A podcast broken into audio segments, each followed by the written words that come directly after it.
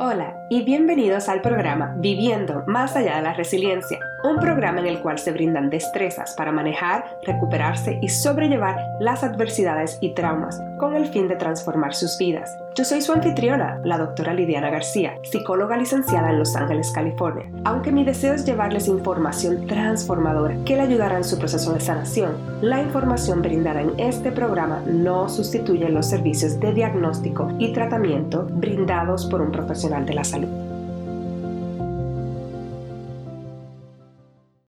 Hola a todos y a todas, bienvenido a otro episodio de Viviendo más allá de la resiliencia. Yo soy su anfitriona, la doctora Lidiana García, y en el día de hoy tengo el honor y el placer de hablarles de un tema que para mí es muy importante como mujer, que es sobre el tema de empoderamiento de la mujer en honor al mes de la historia de la mujer y que ya pasamos la semana pasada, el Día Internacional de la Mujer.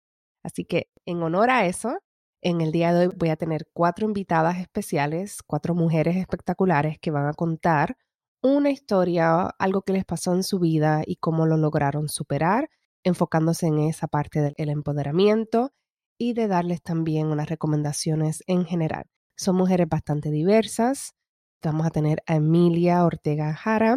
Ella es trabajadora social clínica, licenciada, es terapista, terapeuta para algunas personas. Y entonces también tenemos a Pam Covarrubias. Ella es una empresaria, también tiene un podcast, trabaja en la parte de marketing, también ahora recientemente está haciendo lo del tapping EFT para sanar diferentes cosas y a mí me gusta mucho toda su información.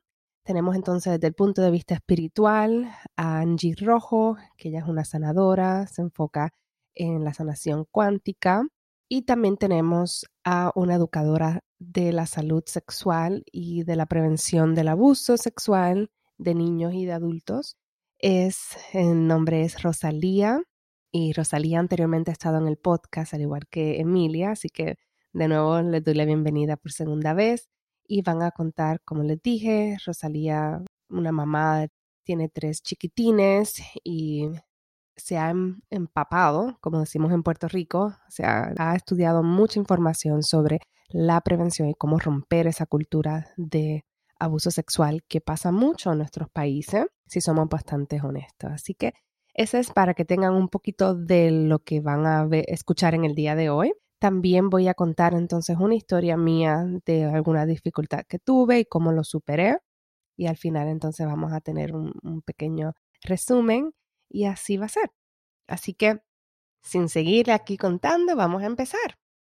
Entonces vamos a comenzar con Emilia Ortega Jara, licenciada en Trabajo Social Clínico. Emilia, háblanos un poquito sobre ti y sobre qué es lo que haces. Hola, mi nombre es Emilia Ortega Jara, soy mamá, esposa, coach y psicoterapeuta. Soy la fundadora y directora clínica de Corazón Counseling, un centro de consejería que apoya emocionalmente a las familias durante el embarazo y posparto. Soy coach para profesionales de salud mental y apoyo a los terapeutas en su camino hacia la autopreservación. Además, soy practicante cultural y danzante ceremonial azteca y practico mis costumbres indígenas ancestrales siempre que yo puedo. ¿Qué ha sido uno de los obstáculos más difíciles que has sobrellevado y cómo lo lograste? Hace unos 15 años me diagnosticaron la enfermedad de Graves, una enfermedad autoinmune que causa estragos en el cuerpo, la mente y el espíritu. Vivía en constante ansiedad, pánico y a veces al borde de la psicosis, todo debido al exceso de hormonas y la inflamación en mi cuerpo. Viví así casi unos cuatro años, hasta que los médicos pudieron averiguar qué estaba pasando mi sistema inmunológico estaba atacando mi propio cuerpo, especialmente mi tiroides. Los médicos me dijeron que esto afectaría mi fertilidad y que tal vez no podría quedar embarazada. Y aquí, y si lo haría, un embarazo alto riesgo era posible y la pérdida del embarazo. Esto era devastante para mí. Fueron años realmente difíciles. Estaba en la escuela de posgrado, trabajando como directora en un centro de organización comunitaria, a millas de distancia de mi familia, lidiando con los altibajos de mis síntomas, tanto físico y emocional y mental. Estaba tan cansada y exhausta. Pero mi espíritu tenaz y resiliente me dio la fuerza para continuar y prioricé mi bienestar al estar en una relación amorosa con mi cuerpo, preguntándole qué necesitaba, escuchándolo, alimentándolo con amor, aceptación y descanso. También era muy activa en mi comunidad de danza y ceremonia. Meditaba, bailaba, rezaba, pasaba tiempo en la naturaleza de forma regular. Todo esto fue fundamental en mi jornada hacia la curación y el afrontamiento de una enfermedad autoinmune crónica. Ahora, mirando hacia atrás, veo estos desafíos como bendiciones. Me han formado y guiado mi trabajo desde un lugar hermoso y humilde. Estoy agradecida por esas experiencias en mi vida. Muchas bendiciones vinieron de ella. ¿Qué mensaje tienes para otras mujeres que están sobrellevando dificultades en su vida? Primeramente, acepta que la vida a veces será desafiante y difícil. Confía en que estarás bien sin importar el resultado. Esto es parte de tu jornada tu rito de iniciación. Recuerda que eres sagrada y estás conectada con toda la creación. Los elementos de nuestra hermosa Madre Tierra también viven dentro de ti. Mantente firme en tu verdad y recuerda tus raíces. Practica estar en el momento presente, descansando, liberando, restaurando. Acércate a tu sistema de apoyo y confía en tu intuición. Recuerda que la medicina está dentro de ti. Comparte algún proyecto que tengas al momento y maneras de contacto. Para obtener más información sobre nuestros servicios de Corazón Counseling y Yolo Quickal Coaching, síguenos en Instagram o suscríbete a nuestro boletín donde compartiremos las próximas pláticas, talleres y oportunidades de coaching grupal que vienen esta primavera y verano. Muchas gracias y muchas bendiciones. Y ahora vamos con Rosalía. Rosalía, cuéntanos un poquito de ti y de lo que haces. Soy una educadora de consentimiento y de la prevención del abuso infantil, ah, el abuso sexual infantil. Y yo trabajo con padres y madres para educarles cómo enseñar esta información de prevención a sus familias para que puedan quebrar el ciclo de abuso, especialmente si son sobrevivientes. Es algo que para mí es muy importante trabajar con las familias donde los padres son sobrevivientes del abuso sexual infantil para que ellos puedan quebrar ese ciclo y poder vivir en un sentido de empoderamiento. ¿Qué ha sido uno de los obstáculos más difíciles que has sobrellevado y cómo lo lograste? Uno de los obstáculos más difíciles para mí han sido entender cómo trabajar con mi propia energía femenina para vivir con más balance. Es algo que fue muy difícil para mí porque yo siempre pensé que tenía que trabajar en la misma forma que un hombre y con esa misma energía de dedicada, de no descansar y dale y dale y dale. Y para mí fue muy importante aprender y entender que especialmente para mujeres no tenemos que trabajar en la misma forma y podemos honrar nuestra energía femenina y cómo es que nuestro cuerpo funciona mejor si nosotros podemos descansar y no sentir que tenemos que darle 100% todo el tiempo y que descansar es, está bien, que es importante y necesario y para mí fue poco a poco de hacerlo sin sentir vergüenza de que estoy descansando y cómo es que va a pensar la gente si yo tomo un momento de descanso. Poco a poco ya no siento esa, esa forma de pensar de que tengo que hacerlo todo. Y para mí ahora puedo vivir una, una vida mucho más balanceada con mi familia. ¿Qué mensaje tienes para otras mujeres que están sobrellevando dificultades en su vida? Para personas que, especialmente mujeres que sienten ah, que tienen dificultades en su vida y cómo sobrepasarlo, lo que yo recomiendo es que pidan ayuda. No hay nada negativo en pedir ayuda. Yo crecí con el mensaje que uno lo tiene que hacer todo uno solo y aguantárselo. Si está difícil, pues así es la vida y uno lo tiene que hacer. Pero es importante que nosotros aceptemos también esa ayuda. Si alguien nos da ayuda, de también no sentirse mal o pena de que alguien le ha ofrecido y que lo reciban con gratitud y con aceptar que está bien de recibir que alguien le, le pueda ayudar. Yo quisiera que hubiera podido aceptar esa ayuda cuando mis bebés estaban muy pequeños y muchas veces las personas ofrecían, pero yo pensé que no lo merecía, que no merecía que me ayudaran y en muchas veces cuando no lo acepté. Entonces, para mujeres que están sobrellevando dificultades, pidan ayuda y no tengan vergüenza o pena de aceptarla y es algo que les puede ayudar a entender que en comunidad podemos hacer mucho más juntas. Comparte algún proyecto que tengas al momento y maneras de contacto.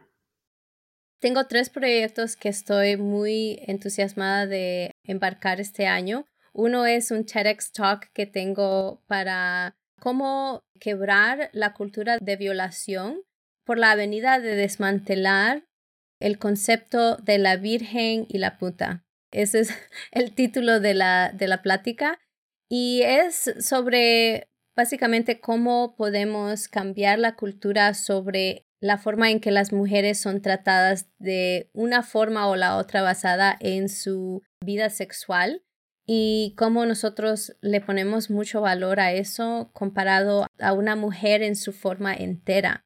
Entonces esa es una plática que va a pasar este año, creo que en el otoño, y estoy muy entusiasmada por eso. Y segundo es que tengo un libro que estoy escribiendo, va a ser específicamente para padres que son sobrevivientes, que es como una instrucción de cómo proteger y educar a sus familias para prevenir el abuso. Ese libro lo estoy ahorita escribiendo con la ayuda de Hay House, pero también estoy viendo si puedo conseguir una publicación, un publisher que sea latino o Latinx para ayudar a poder distribuir ese libro. Y de último, estoy entusiasmada porque tengo una serie de libros para niños que también estoy escribiendo sobre el tema de secretos y que les pueda educar y ayudar a los niños de poder enseñarles cómo navegar a personas que sean queriendo engañar a los niños y para que los niños puedan entender el concepto de los secretos con ser muy claro para que los niños lo puedan entender. Ok, ahora vamos a ir con Pam Covarrubias. Pam, cuéntanos un poquito de ti y de lo que haces.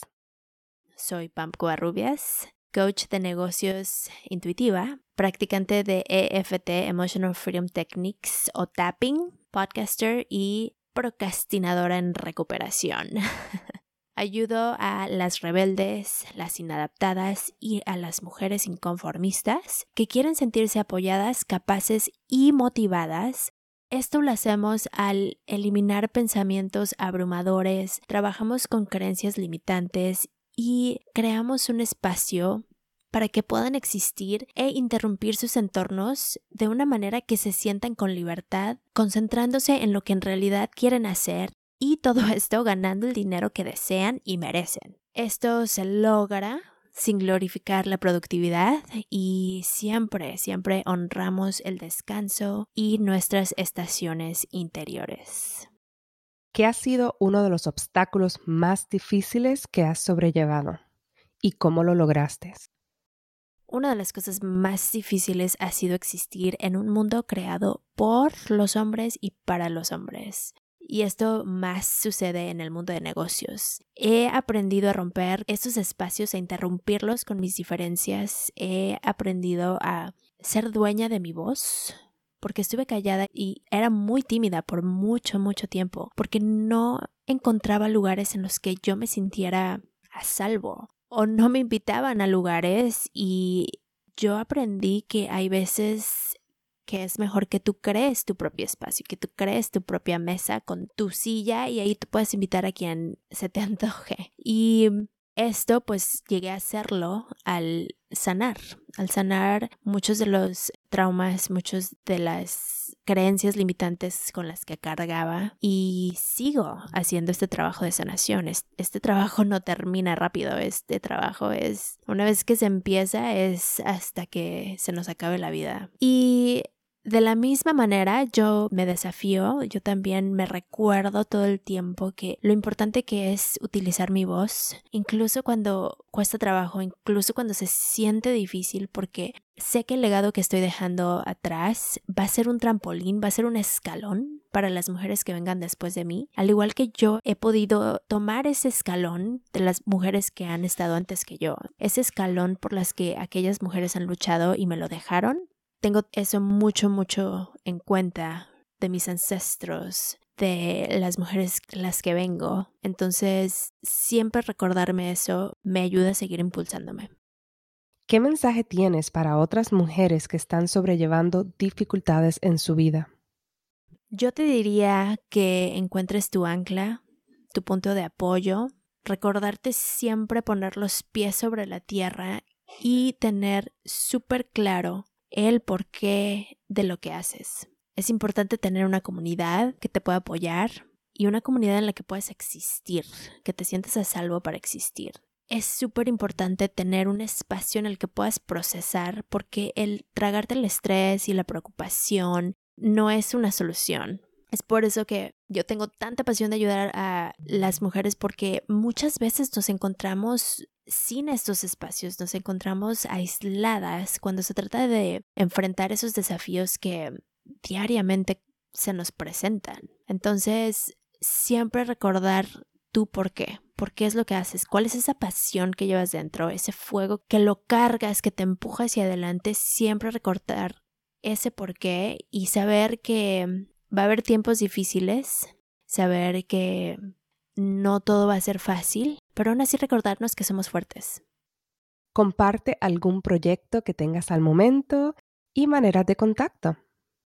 El programa por el que me conocen se llama Power Sisters y es el único programa que te empareja con tu propia Power Sister para que se ayuden mutuamente y sean responsables de sus acciones. Dentro del programa trabajamos sobre en la productividad consciente, trabajamos en volver a ser dueñas de nuestra voz y trabajamos con nuestras estaciones interiores. Puedes encontrarme en arroba cobiux, C-O-B-I-U-X y arroba café con pan podcast en todas las redes sociales y también en mi sitio web spreadideasmovepeople.com o café con pam, pam como pamela.com.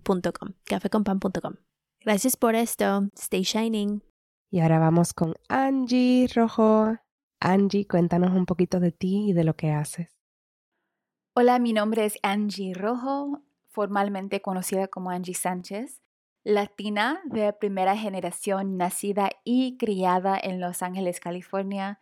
Soy una practicante de hipnosis de curación cuántica.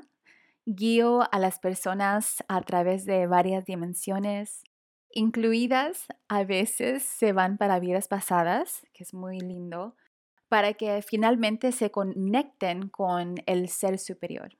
Soy una mentor de amor propio, que es mi pasión, de enseñar y vivir eso, y también una mentor de vivir la vida con intención. ¿Qué ha sido uno de los obstáculos más difíciles que has sobrellevado y cómo lo lograste? Para mí, el pedir ayuda y aceptar ayuda fue algo que era súper difícil para mí.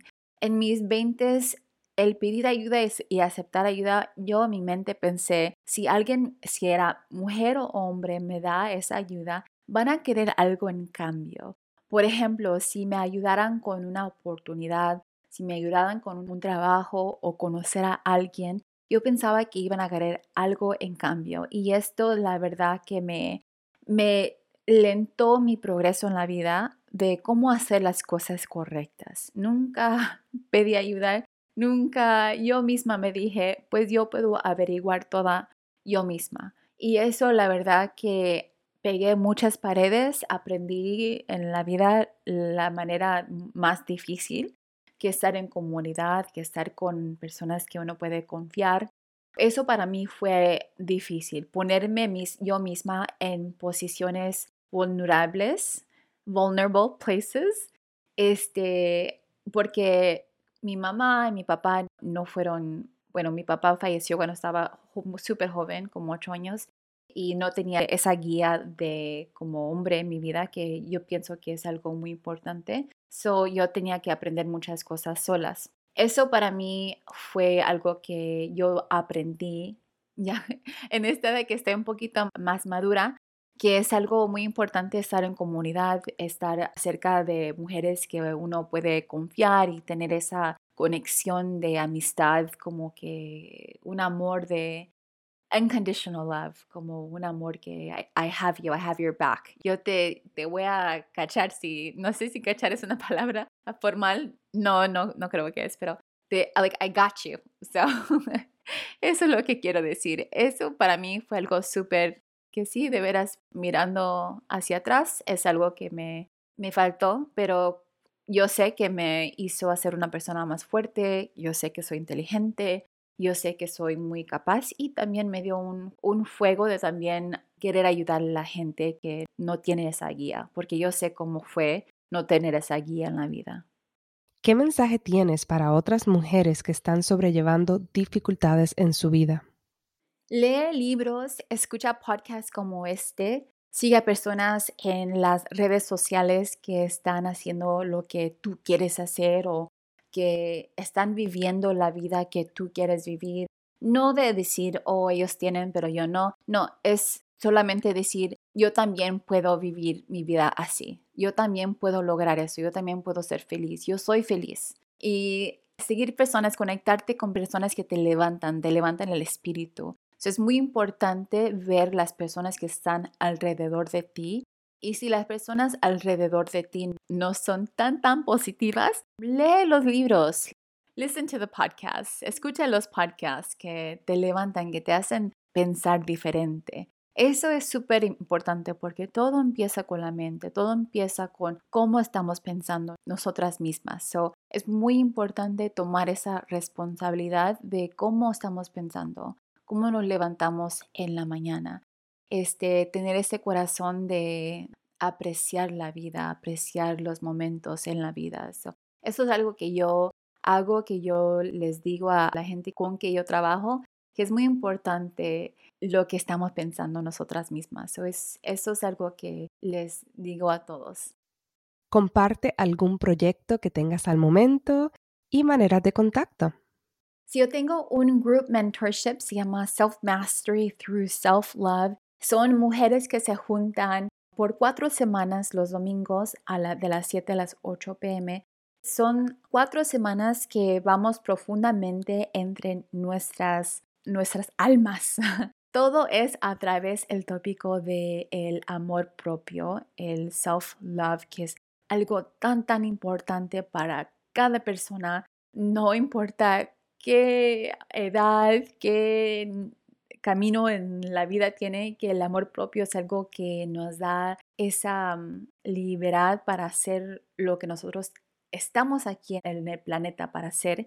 Es algo que es mi pasión. Este, cada cuatro semanas nos juntamos un nuevo grupo de mujeres. So, la próxima round es el marzo, el 28 de marzo, que estoy súper emocionada para ver cuáles mujeres se se juntan, cuáles almas se juntan para crecer, para ir a ese, a la, adentro del alma y, y para, sobre todo, amarnos, amarnos nuestras, nuestro cuerpo mismo, nuestra vida misma, nuestra alma misma, cómo somos, perdonarnos nuestros mismos, porque nadie es perfecto, cada quien tiene su cosa que, y no pasamos, es la vida, somos humanos y eso es algo que ah, otra vez es mi pasión. Empezamos el 28 de marzo. Bueno, entonces ahora me toca a mí mi turno. Ya saben quién soy, la doctora Liliana García, soy psicóloga y también tengo este podcast, soy la anfitriona y aparte de eso, en este momento tengo un programa de mentoría para otros psicoterapeutas que estén buscando poder romper esas, romper esas paredes que están entre medio de ellos y de su voz interna, de su poder interno, que muchas veces fueron creadas por la educación, por el sistema, por sus supervisores, que hacen que nublen su intuición y esa autenticidad para que luego que rompen eso puedan entonces enfocarse en lo que vinieron a hacer aquí y trabajar con sus dones y destrezas que solamente ellos pueden hacer. Así que ese es el programa que voy a tener. Luego, cuando termine de hablar, le hablo un poquito más acerca del programa. Uno de los obstáculos más difíciles que yo he sobrellevado recientemente y cómo lo logré, le voy a contar sobre una historia que, que yo entienda. Yo no se las he contado todavía, pero sí se las he contado. De nuevo, disculpa en la mente de, de, ¿cómo le llaman? El brain mommy. Pero en general, lo que fue luego de yo haber tenido a mi chiquita en mayo del año pasado, del 2020, en el medio del principio de la pandemia, en un momento que se creía que, que te podías hasta contaminar en el aire y sé que todavía eso es controversial de cómo nos estamos contaminando, pero en ese momento era bien mucho miedo sobre cómo nos contaminamos, sobre qué hacer y qué no hacer, lo cual implicó que pues tuve que entonces hacerlo todo solita. A mí, tuve partera y todo, pero que no pude tener la ayuda que iba a tener originalmente iba a venir una tía y también iban a venir mis papás. Esa parte sí la saben. La parte que no creo que necesariamente sepan la historia es de las dificultades que tuve amamantando a mi beba. Em, y fue algo que me tomó muy de sorpresa, ya que con mi chiquito, que ya no es tan chiquito, yo pude darle leche materna hasta los dos años. Yo prácticamente lo desteté, pero son, y no tuve así mayores dificultades. Sí, me dio mastitis una vez o lo que le llaman los ductos tapados aquí y allá, pero no era una cosa fuera de este mundo, no había problema de que él cómo se pegaba o, nada de eso. So, yo no asumía que iba a tener dificultad en eso.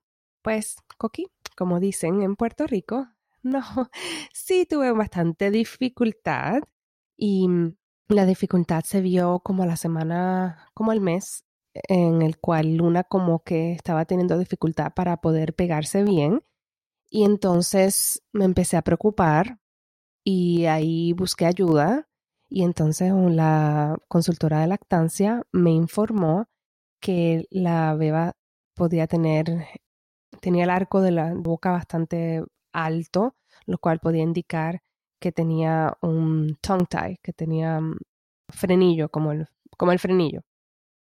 Y que eso puede que entonces tenga dificultad para mover la lengua y acomodar como debe ser, porque para que la lactancia se dé efectivamente, el latch, la manera que se pegan, tiene que ser particular de la anatomía de la boca, de todo, para que puedan extraer la leche bien y no, no ingieran aire. También Luna estaba teniendo mucho problema de gases y tengo otra amiga que la entrevisté para el episodio de la lactancia resiliente entiendo que ese episodio sí todavía no lo tengo en español, disculpen, pero ella es Jacqueline Kinzer y ella es espectacular con su información y a través virtual porque no vive en California, me hizo una sesión y ella me estaba, antes de eso ya me estaba hmm, preguntando cosas como tratando de investigar si era que había un problema de cuando Luna estaba tomando leche, estaba ingiriendo aire, que se supone que no, se supone que eso se selle si lo hacen bien.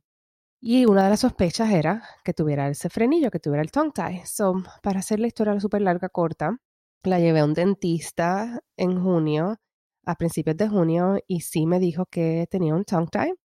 Creo que me dijo que de 1 a 5 lo tenía como categoría número 4 de lo fuerte que estaba y la dificultad que tenía de movilidad en su lengua. Y me explicó todas las dificultades, aparte de la lactancia, otras dificultades en la vida que pudiera tener, como la parte del habla, problemas de respiración y eventualmente si apnea del sueño y otras cosas así. Como mi hijo tuvo una operación de las amígdalas dos meses y medio antes, en marzo, cuando empezó la pandemia, y porque tenía apnea del sueño, so asumimos que también, y el doctor sí me dijo que también tenía un poquito de frenillo, como ya yo pasé por eso, yo dije, mira, vamos a salir de esto ya. Y la dentista y también mi amiga Jacqueline me, no, pues, nos recomendaron que era mejor hacerlo lo más pronto posible porque entonces de esa manera sí podías evitar, era más fácil para el bebé, era más fácil para nosotros, era más fácil la recuperación. En ese momento yo estaba desesperada y me hubiera gustado haber escuchado un poquito más qué implicaba todo el proceso de recuperación de las cuatro a seis semanas luego y los ejercicios de, de la lengua. Pero yo estaba tan desesperada porque no quería que romper la lactancia, no solamente por el vínculo que se estaba creando, sino también porque estábamos en el medio de una pandemia y sabía que al yo darle la leche materna era una de las mejores maneras para ayudarla a ella a crear su sistema inmune y estar más saludable. Así que entonces decidí hacer la operación lo más en la próxima cita que había disponible, sin de nuevo escuchar bien todo el proceso que conllevaba la recuperación. El proceso es que cada cuatro a seis horas hay que literalmente echarle la lengua hacia atrás, como apretarle cerca de donde le cortaron, ya usaron el láser para que no se vuelva a pegar. Entonces tiene esa herida abierta y se crea como una cascarita, un scab dentro de la lengua y entonces la lengua va a querer volver a cerrar como estaba. Pero lo que necesita es seguir como más echándolo hacia atrás para que entonces no se vuelva a adherir como estaba antes. Eso suena, no sé si suena fácil para ustedes pensar que cada cuatro y seis horas eran las noches, pero cada cuatro horas tenías que, por el reloj, abrirle la boca y echarle la lengua por abajo cerca del frenillo, echarle hacia atrás, casi llegando a obstruirle casi la respiración, tienes que echarle para atrás con una bebé recién nacida que gritaba a morir cuando le hacías cualquier cosa. Así era como unos por unos segundos, creo que unos cinco segundos. En verdad esa fase de mi vida es como yo borré porque fue, fue muy intensa. Y entonces, eh, pues eran cada cuatro horas. El problema más bien era en las noches que vamos a poner que Luna ya estaba durmiendo un poco mejor, pero si yo le hacía el masajito a las 8 de la noche y se acostó a dormir, técnicamente le tocaba a las 2 de la mañana. Pero ¿qué tal si, se despierta a las 12 y tomó leche media hora y se durmió a las dos y media? Tenía que despertarla a las 2 para hacerle esa cosa, ella gritar y volver a tratar de dormirla. So, el dormir por ese mes, mm, mes y medio, fue bastante difícil. Y no solamente eso, sino también lo otro que pasó, que fue bien difícil, fue que yo todo el mundo me contaba, y no leí bien, de ese milagro que tan pronto se lo hacían, se pegaban y de ahí para adelante no había ningún problema. Pues esa no fue mi experiencia para nada. Al contrario, cuando la niña, luego que le hicieron la operación, que la busqué, que estaba esperando afuera, que volví a entrar, ella no se pegó, no se pegó bien. No se pegaba bien, no se quería pegar, ahora no se pegaba para nada. Entonces tuve que como ella tenía tantos problemas de gases, tenía que entonces buscar una fórmula que fuera hiperalergénica, un poco mejor. Y gracias a Dios pude conseguir una fórmula, pero prácticamente yo paré la lactancia después que se le hizo esa operación. Y al principio fue como mucha frustración, mucha mucha tristeza, fue como una pérdida de algo que yo quería y era como otra cosa más que se añadía porque si ponen en perspectiva, pasó la pandemia, tuvimos la pérdida de la escuelita de mi niño, luego entonces la pérdida de la gente que pudieron venir, luego entonces ahora la pérdida de la lactancia que para mí era muy importante y todo pasó muy rápido y cuando uno tiene un bebé gritando que tiene hambre, uno tiene que usar, uno busca resolver. Yo también la llevé, por si están escuchando y dicen, ah, pero tienes que haberla llevado. Sí, la llevé a hacerse cráneo sacral, la llevé a quiropráctico, antes y luego del tratamiento. O sea, hicimos un plan, pero ella lloraba tanto y la, de, la que estaba haciendo la terapia cráneo sacral me estaba contando que es que estaba tan tensa en toda esa área del cuello, la parte de atrás, de la boca, So, hasta abrir la boca era incómodo y, doloroso. Ella lo que me explicó es que muchas veces tiene que ver por la posición que estaban dentro del vientre y Luna no estuvo en la posición óptima los últimos meses. Ella estaba en una posición que le llaman sunny side up, que era como hacia adelante. perdón, al revés, mirando esa parte ahora no recuerdo, pero no estaba en la posición óptima y yo tenía los ligamentos bastante dolorosos que me estaba haciendo unos tratamientos antes del parto, pero puede ser eso, la posición que estuvo en el vientre, y eh, con el cuello virado de una cierta manera, la presión que tenía, que hace que eso esté ahí, porque uno piensa, uno no piensa en estas cosas, ¿verdad? Que un bebé nazca y que tenga, que esté tenso, que tenga dolor, que tenga algo, pero imagínese, usted estuvo nueve, diez meses y fue un embarazo a término en diferentes posiciones. Y al principio hay mucho espacio, pero ya al final, los últimos tres meses, es un poco incómodo para bebé y para mamá. entonces, yo llevaba a la niña a todos estos servicios que supuestamente la gente contaba que con eso se le curaba, que con eso mejoraban. Y persona profesional tras profesional y también consultores de la lactancia venían a enseñarme diferentes posiciones, pero persona por persona por profesional, lo que seguían diciéndome es, lamentablemente no, no puedo hacer nada por su hija, no sé qué más hacer. Llegó un punto que ya yo me cansé de esa lucha, estuve así como dos, tres semanas tratando de que se pegara, dándole lactancia, dándole la leche de fórmula. Y hubo un momento, como a mediados de julio, también estábamos buscando para mudarnos, era mucho que estaba pasando. También hubo pérdidas de amistades que se mudaron, amistades que ni siquiera pude decirle adiós en persona. Eh, pasaron muchas, muchas cosas. Y yo tuve que sentarme conmigo y decir, ¿sabes qué? No voy a seguir buscando hacia afuera la solución de esto. Voy a parar, voy a escuchar que lo que suena en este momento es simplemente darle fórmula. Y entonces lo que hice fue que me sacaba la leche. Y mi esposo me ayudó un montón. Por las noches era bien difícil porque Luna lloraba muchas veces, muchas noches dormíamos en la sala.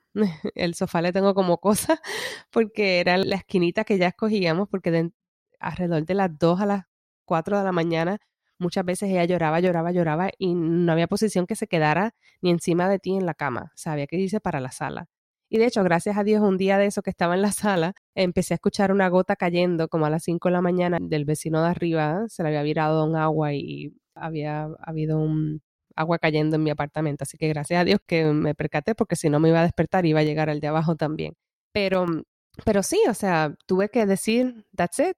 No voy a dejarlo ir y confiar que esta niña, o sea, ya yo le di todo lo que no solamente yo pensaba que era necesario, sino también lo que los profesionales y expertos en el área me estaban recomendando y no estaba funcionando, entonces ahí era simplemente aceptar and let it go, dejarlo ir por completo, al punto de que me estaba sacando leche y la estaba congelando.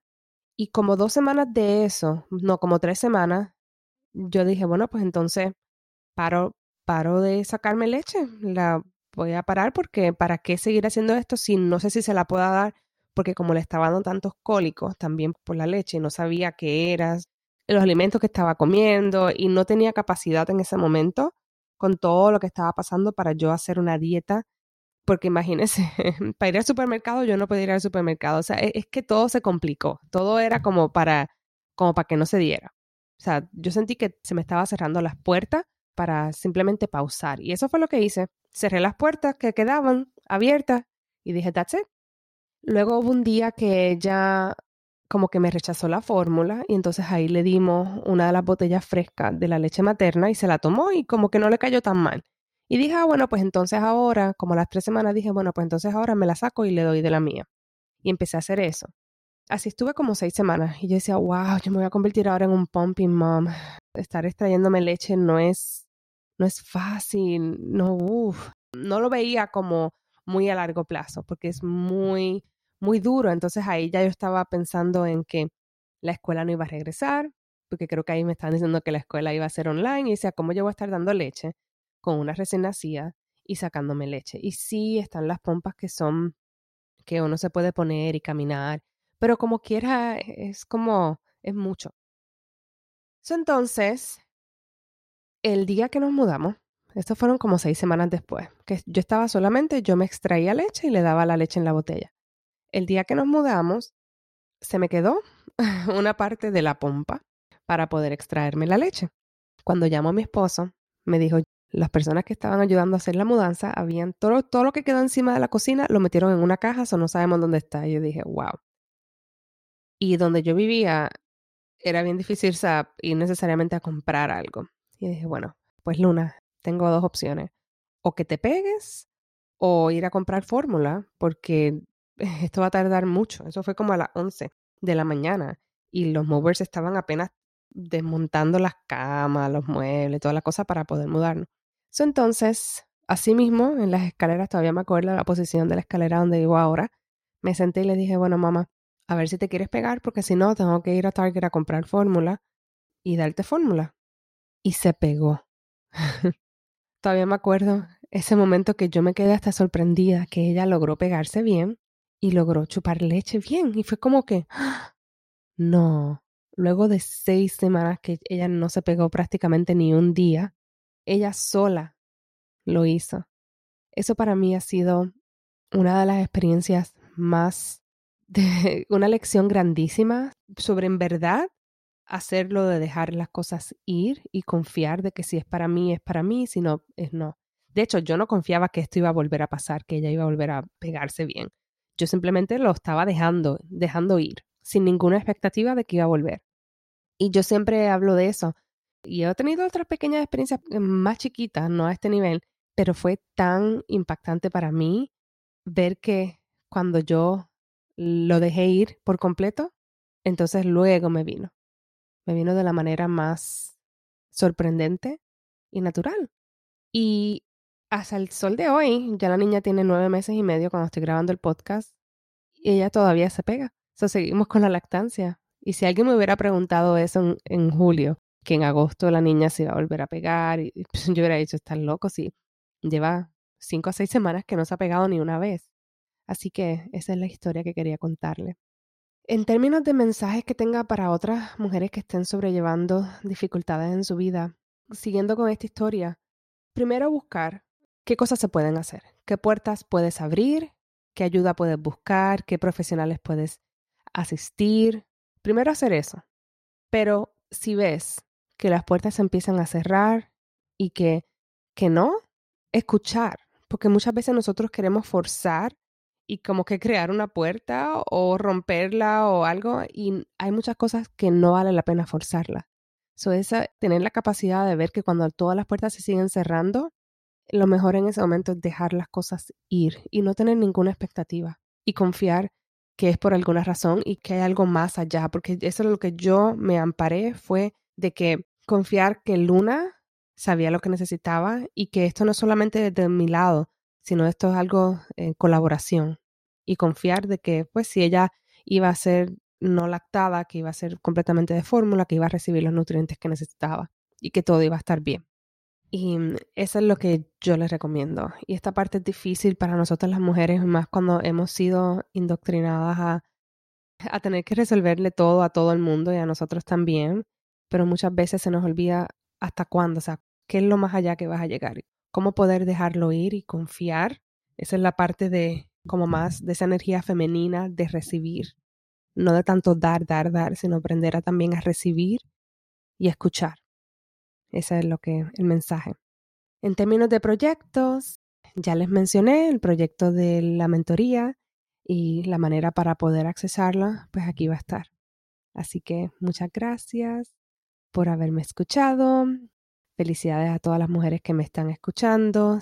Si no te identificas como mujer y estás escuchándome todavía, primero que nada, gracias. Segundo, a todas las mujeres que tengas en tu vida y que sepas lo bendecido que eres. Es, es bastante complicado en un mundo del patriarcado, con todas las expectativas que nos ponen, todos los abusos, todo el maltrato.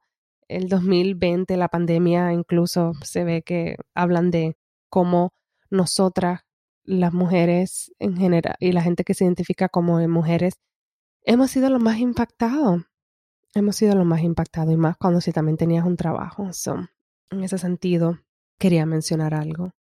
Otra cosa que pienso que es importante que quería mencionar es sobre, en general, lo que escucharon aquí. Como pudieron escuchar, aquí las invitadas en general dijeron muchas cosas en común. Hablaron sobre la necesidad del descanso, que es algo que muchas veces lo ignoramos, y la importancia del descanso para nuestra salud. Ahí pudieron escuchar a Emilia con su historia de, del problema de salud y no es la única, también mi historia de cómo yo empecé a abrir los ojos y a cambiar la manera de ser fue luego de que mi cuerpo empezara a gritar. Y así en ese mismo ámbito, poder aprender a pedir ayuda, que muchas veces se nos hace difícil pedir ayuda.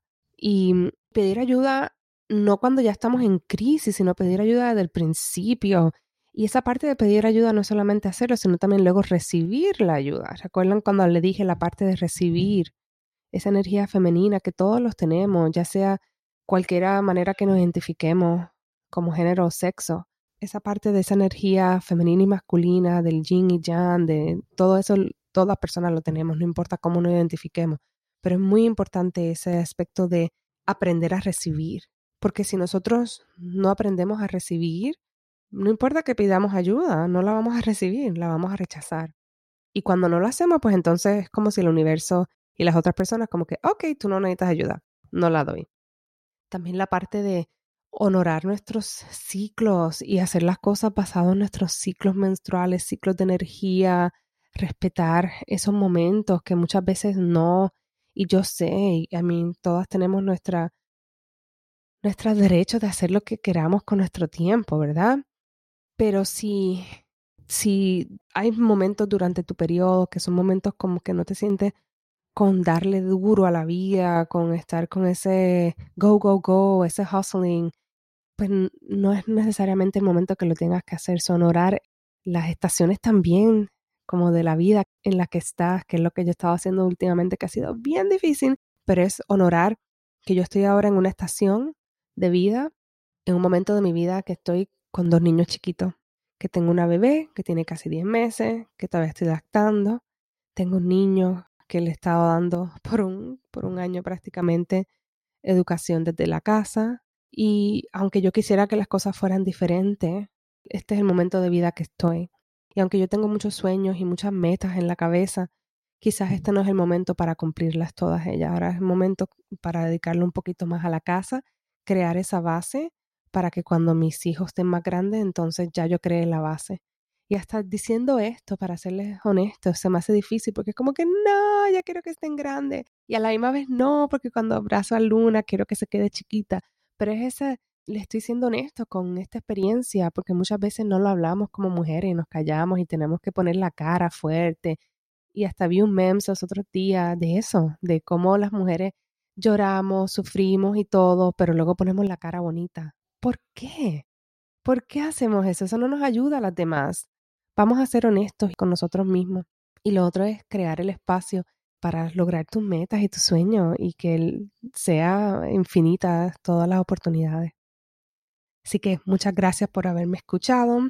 De nuevo, si me escuchas y te identificas como mujer, felicidades en este mes y en todos los días. Y nos vemos entonces en la próxima. Hasta pronto, hasta luego, bye bye. Gracias por escuchar el podcast Viviendo más allá de la resiliencia. Qué bueno es saber que están por aquí y espero que continúen en esta travesía y nos vemos en el próximo episodio. Si te gustó mucho este episodio, por favor recuerda darle like, review it y que lo compartas con tus amistades y familiares. Hasta la próxima.